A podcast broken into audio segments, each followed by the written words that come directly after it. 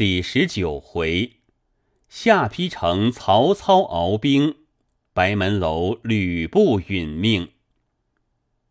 使刘备于漏书之后，而小沛之战为部所杀，则操必曰：“非我也，不也。”即令备当淮南之冲，若其放走吕布而操杀之，则又必曰：“非我也，君令也。”欲使他人杀之而无其隙，构吕布。则有其系矣。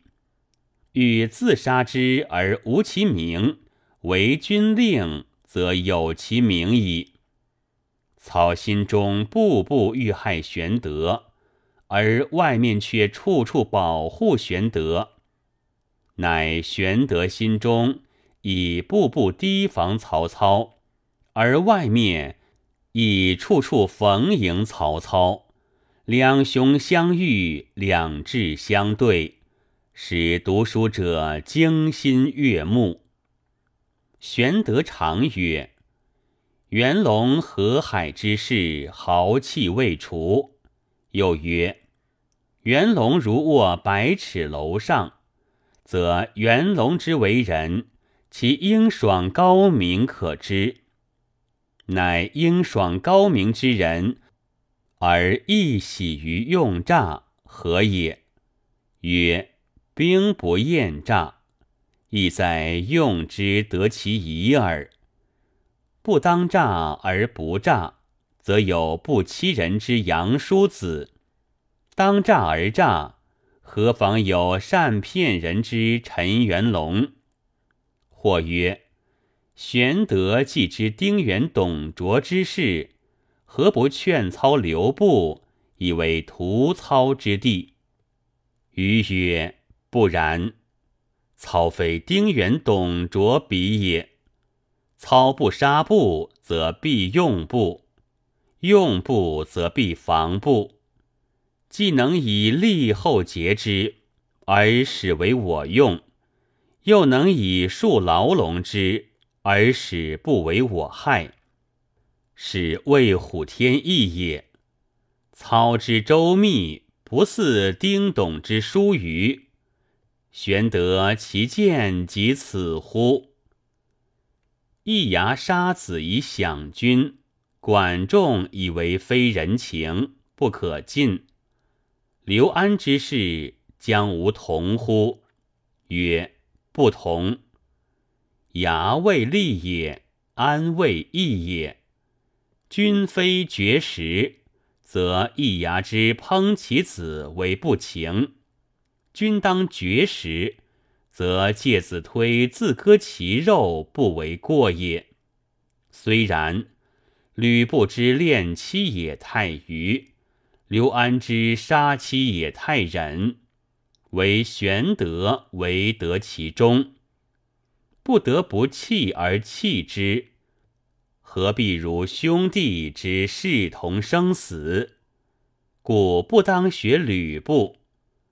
得保则保之，有谁云衣服之不及手足？亦不当学刘安。曹家人结驾兰婚，并非拉着香囊酒吃；吕家女空回百转，不为少了开门前来。前日常家定寒印，是独桌请了媒人。